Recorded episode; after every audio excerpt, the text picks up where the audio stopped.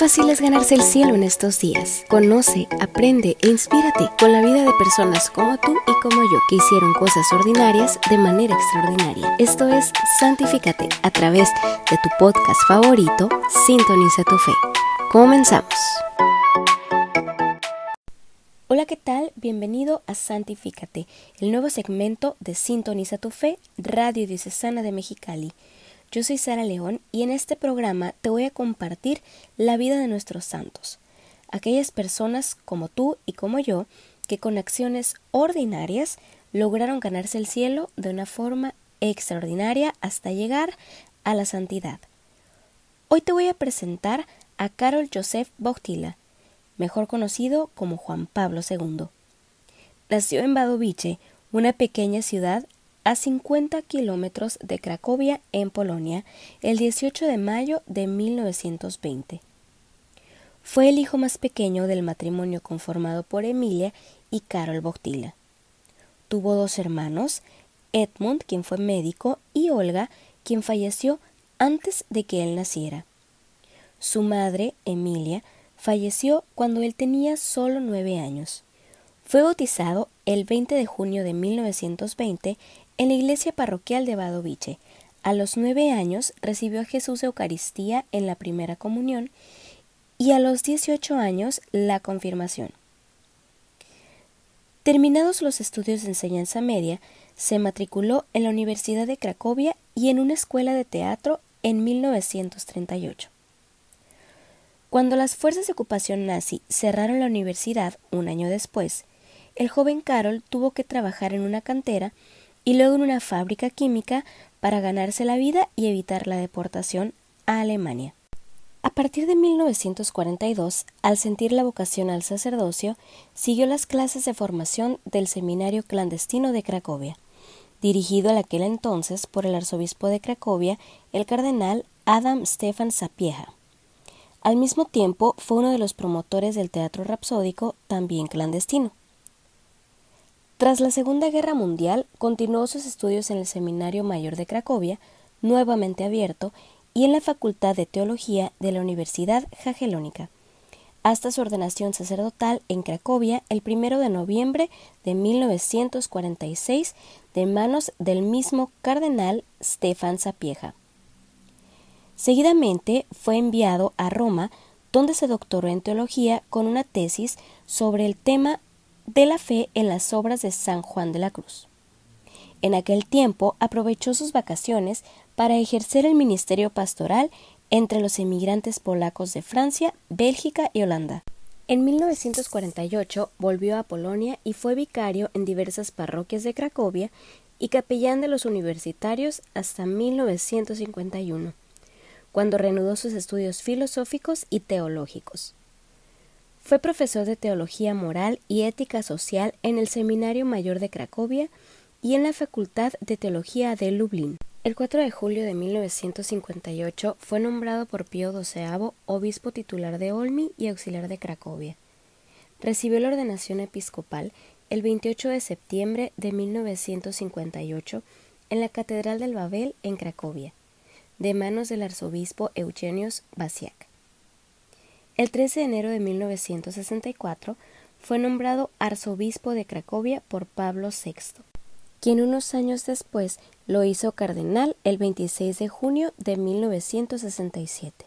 Además de participar en el Concilio Vaticano II, con una contribución importante en la elaboración de la Constitución Gaudium et Spes, el cardenal Bogtila tomó parte en las cinco asambleas del Sínodo de los Obispos anteriores a su pontificado. Los cardenales, reunidos en cónclave, le eligieron papa el 16 de octubre de 1978. Tomó el nombre de Juan Pablo II y el 22 de octubre comenzó solemnemente su ministerio petrino como sucesor del apóstol San Pedro.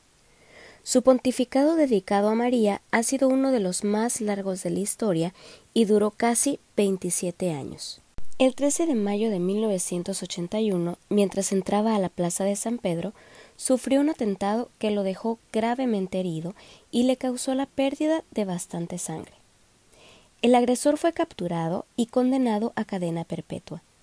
Sin embargo, fue perdonado por su santidad en la muy mencionada visita que le hiciera en prisión. Juan Pablo II ejerció su ministerio petrino con un incansable espíritu misionero, dedicando todas sus energías por la caridad abierta a toda la humanidad. Realizó 104 viajes apostólicos fuera de Italia y 146 en el interior del mismo país. Además, como obispo de Roma, visitó 317 de las 333 parroquias romanas. Gracias a su gran carisma, logró que más de 17 millones de peregrinos participaran en las audiencias generales que se celebran los días miércoles. Esto sin mencionar las otras audiencias especiales y las ceremonias religiosas, y además los millones de fieles que el Papa encontró durante las visitas pastorales efectuadas en Italia y el resto del mundo. Hay que recordar también las numerosas personalidades de gobierno con las que se entrevistó durante las 38 visitas oficiales y las 738 audiencias y encuentros con jefes de Estado. Además, las 246 audiencias y encuentros con los primeros ministros. Su amor a los jóvenes le impulsó a iniciar en 1985 las Jornadas Mundiales de la Juventud. En las 19 ediciones de la JMJ celebradas a lo largo de su pontificado, se reunieron millones de jóvenes de todo el mundo. Además, su atención hacia la familia se puso de manifiesto con los encuentros mundiales de las familias inaugurados por él mismo en 1994. Juan Pablo II promovió el diálogo con los judíos y con los representantes de las demás religiones, convocándolos en varias ocasiones a encuentros de oración por la paz, especialmente en Asís. Bajo su guía, la Iglesia se acercó al tercer milenio y celebró el gran jubileo del año 2000, según las líneas indicadas por él mismo en la Carta Apostólica Tercio Milenio Adveniente. Y además se asomó después a la nueva época, recibiendo sus indicaciones en la carta apostólica Novo Milenio Ineunte, en la que demostraba a los fieles el camino del tiempo futuro. Con el año de la redención, el año mariano y el año de la Eucaristía, promovió la renovación espiritual de la Iglesia. Realizó numerosas canonizaciones y beatificaciones para mostrar innumerables ejemplos de santidad de hoy que sirvieran de estímulo a los hombres de nuestro tiempo. Celebró 147 ceremonias de beatificación en las que proclamó 1.338 beatos, además de 51 canonizaciones con un total de 482 santos. Proclamó a Santa Teresa del Niño Jesús como doctora de la Iglesia amplió notablemente el colegio cardenalicio, creando 231 cardenales. Además, convocó seis reuniones plenarias del colegio cardenalicio. Presidió 15 asambleas del sínodo de los obispos, seis generales ordinarias, una general extraordinaria y ocho especiales. Entre sus documentos principales se incluyen 14 encíclicas, 15 exhortaciones apostólicas, 11 constituciones apostólicas y 45 cartas apostólicas. Promulgó el Catecismo de la Iglesia Católica a la luz de la revelación, autorizadamente interpretada por el Concilio Vaticano II. Reformó el Código de Derecho Canónico y el Código de Cánones de las Iglesias Orientales y reorganizó la Curia Romana. Publicó también cinco libros como doctor privado. El primero, Cruzando el umbral de la esperanza, en octubre de 1994. El segundo, Don y Misterio, en el quincuagésimo aniversario de mi ordenación sacerdotal, en noviembre de 1996. El tercero, Tríptico Romano, Meditaciones, que fue un libro de poesías, este en marzo del 2003. Levantaos, vamos, es el cuarto libro en mayo del 2004. Y por último, Memoria e Identidad. En febrero del 2005, meses antes de su partida a la casa del padre. Juan Pablo II falleció el 2 de abril del 2005, a las 9.37 de la noche, mientras concluía el sábado y ya habíamos entrado en la octava de Pascua, y Domingo de la Divina Misericordia, fiesta que él mismo instituyó durante su pontificado. Desde aquella noche hasta el 8 de abril, día en que se realizaron las exequias del difunto pontífice, más de tres millones de peregrinos rindieron homenaje a Juan Pablo II, haciendo incluso 24 horas de fila para poder acceder a la Basílica de San Pedro.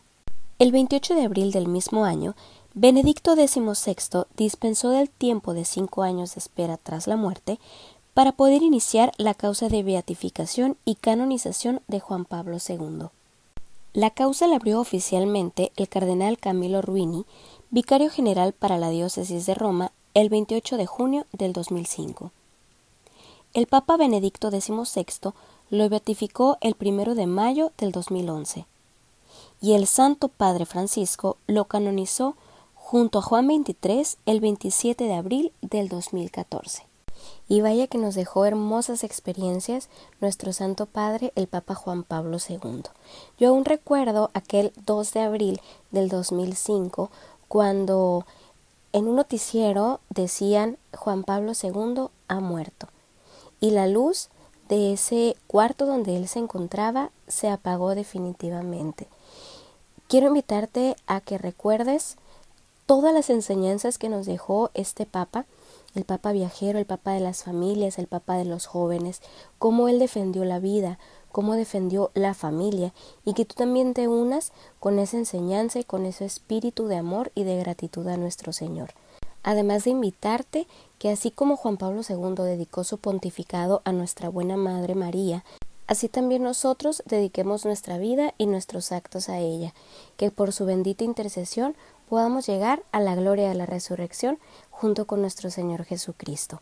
Te mando un fuerte abrazo y espero que compartas y nos ayudes a llegar a más gente. Esto es Santifícate en Sintoniza tu Fe. Paz y bien.